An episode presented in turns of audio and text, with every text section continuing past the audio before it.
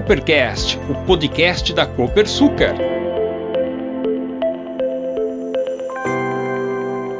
Olá, estamos de volta com o Coopercast, o podcast da Copersucar. O tema deste episódio é sustentabilidade, assunto dos mais importantes nos dias de hoje. O nosso foco específico será biogás e biometano. Biometano é um biocombustível gasoso obtido a partir do processamento do biogás. Por sua vez, o biogás tem origem na digestão anaeróbica de material orgânico, ou seja, a decomposição por ação das bactérias. Como o setor sucroalcooleiro pode produzir biogás e biometano, fontes de energia não fóssil, e contribuir para reduzir as emissões de gases do efeito estufa? É possível transformar o que antes era resíduo a ser descartado e então reaproveitar como insumo para a geração de energia limpa e eficiente, portanto, capaz de ajudar no combate às mudanças climáticas? Sim, é possível. É justamente isso que fazem algumas das empresas reunidas na Associação Brasileira do Biogás. Mas como? É o que vamos responder.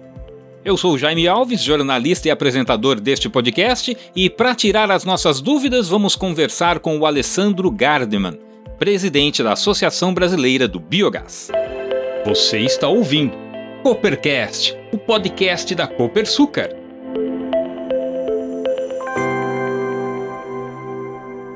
Oi, Alessandro, obrigado por estar conosco aqui. É um prazer ter você nesse podcast. Conta pra gente o que é o biogás.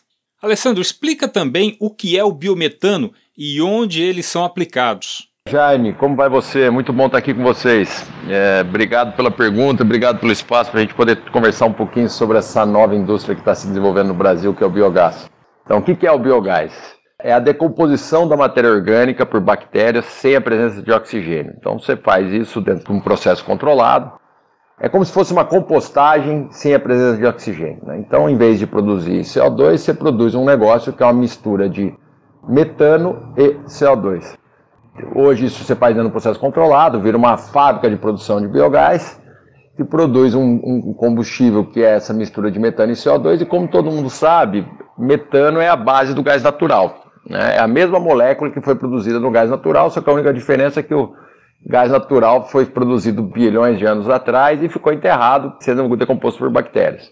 Nós fazemos isso de uma maneira renovável, evitando emissões de metano involuntárias no campo, e aí com isso ao purificar o biogás, você separa ele e transforma ele numa concentração de 97% de metano, é, que vira o biometano, que é regulamentado pela ANP.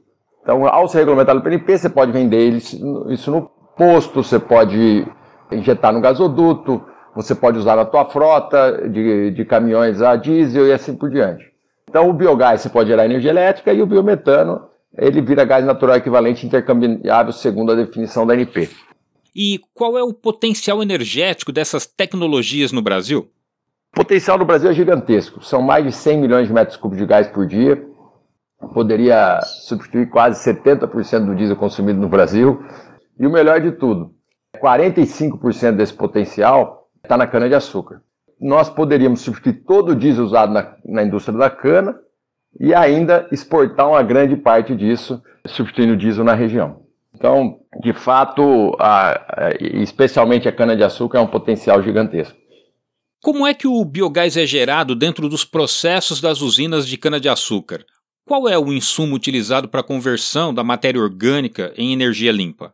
A grande novidade do, do, do setor de biodigestão na, aplicado na cana-de-açúcar é a utilização dos resíduos sólidos. É a torta de filtro e a palha. Com isso, você consegue estocar esse resíduo e operar 365 dias por ano, é, tendo estabilidade total e controle total do processo. E além disso, consegue, ao vender esse gás, ao utilizar esse gás, agregando valor nele, porque você consegue dar contratos anuais de gás. Né? É muito difícil estocar gás, então é muito importante ter essa oferta de gás o ano inteiro.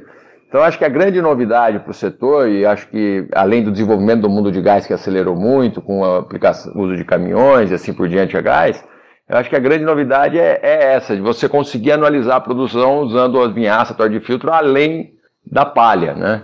Isso acho que agregou muito no processo. E projetos novos que estão saindo, a maioria tem utilização da vinhaça da torta de filtro, também potencialmente da palha. Alessandro, a Cocal, uma das sócias da Copersucar, deve concluir a construção de uma unidade de biogás neste ano. Qual é a importância dessa realização pioneira e quais as perspectivas de adoção dessa tecnologia pelo setor sucroalcooleiro? É, o projeto da Cocal é o projeto mais completo de biogás do Brasil. Está no interior do estado de São Paulo, 250 quilômetros de qualquer gasoduto. Você utiliza vinhaça, torta de filtro e palha no processo, opera o ano inteiro, gera energia elétrica, substitui diesel na usina, caminhões e tratores a gás já sendo testados e operados com biometano, motobombas sendo operadas com biometano, tem um gasoduto dedicado de 58 quilômetros da usina em Narandiba até Presidente Prudente, primeiro sistema isolado do Brasil de biometano, mas levando gás para uma população que não ia chegar a gás, ainda chegando um gás verde, abrindo novo espaço de desenvolvimento industrial nessa região, né? você levar indústrias interessadas em comprar gás verde. E terceiro, distribuição de gás na região via caminhões, além da geração de energia elétrica. É, é uma prova do case completo de integração de uma planta de biogás integrada no usina de cana-de-açúcar e nos ganhos energéticos de redução de pegada de carbono que você pode ter com essa integração. Eu acho que é um projeto pioneiro, completo e que demonstra o potencial que a gente pode fazer e a revolução que a gente pode fazer integrando o biogás na cana-de-açúcar. Você está ouvindo Coopercast, o podcast da Copersucar. Estamos no final do nosso podcast sobre biogás. Então, para concluir, Alessandro, qual será o futuro dessa tecnologia e quais são as evoluções tecnológicas que podem ampliar o uso do biogás no Brasil? Seja nos Estados Unidos, seja na União Europeia, seja na China, seja no Oriente Médio, o uso de gás para veículos pesados, equipamentos pesados, já é uma realidade. Né? A China tem quase 500 mil caminhões vendidos a gás natural. E principalmente isso tudo gás fóssil. Aqui no Brasil, dada a falta de infraestrutura de distribuição de gás, nós podemos fazer isso baseado em gás renovável, ou melhor, na integração do gás fóssil com gás renovável. Né? Onde tem gás natural, você gera, abastece com gás natural, onde tem gás renovável, você abastece com, com biometano. E com isso, você pode criar uma infraestrutura de distribuição e logística de gás. Tecnologia para uso de gás em motores, em veículos pesados, já existe, mas nós vamos precisar ter caminhões canavieiros, né, que a Scania já está trabalhando, mas outros fornecedores, nós vamos ter que ter tratores, né, a, a New Holland está trabalhando, mas temos que ter outros fornecedores. Colhedora de cana é uma coisa essencial ter, né, grande parte do consumo de diesel hoje numa usina é, é diesel pra, na colhedora, então isso também precisa ter e, e, e acho que pode ser feito. Hoje, muito do transporte do gás é feito via, vai ser feito via gás natural comprimido, e a, mas a tecnologia de gás natural liquefeito está aí. Com o gás natural liquefeito, você tem muito mais de, energia por metro cúbico ou por litro que você tem no gás comprimido, então você consegue mais autonomia, você consegue transportar esse gás, você consegue abastecer isso de maneira mais fácil. Acho que isso com certeza é uma coisa que vai ser desenvolvida e, já é uma realidade e pode ser aplicada nessa escala que nós, que nós estamos fazendo. Avaliar os impactos agronômicos, né? Quando você processa a biodigestão, você gera o metano e gera composto orgânico de alta qualidade, né? Que volta para o campo. Então, avaliar os impactos de você mandar essa microflora ativa para o campo, quais os impactos disso no solo, na criação de solo, estruturação de, de raízes e assim por diante. Eu acho que isso também é uma coisa que tem muita frente para ser desenvolvida. E tem, né, eu acho que é uma coisa que é, a gente está construindo a indústria do biogás, mas que, assim, que é uma realidade no mundo, é hidrogênio a partir de, de metano. São quatro moléculas de hidrogênio para cada carbono, então 90% do hidrogênio do mundo hoje é feito é, a partir de gás natural, por que não usar essa mesma tecnologia para fazer isso a partir de, de metano renovável? Né? Então, drop-in, né, usando a mesma infraestrutura de distribuição é, existente. Então, estou muito confiante que essa tecnologia será desenvolvida. É, o uso de, de biogás em motores aumentou muito a eficiência nos últimos 20 anos. Né? Hoje você tem mais de 40% de eficiência elétrica nesse, nesses motores de geração de energia elétrica, então isso aumentou muito a, a viabilidade e atratividade dos, dos, projetos, esse ganho de eficiência que você teve no uso desses motogeradores a gás. e também usar turbinas a gás. Acho que isso também é uma coisa que no futuro vai, vai, nós vamos discutir.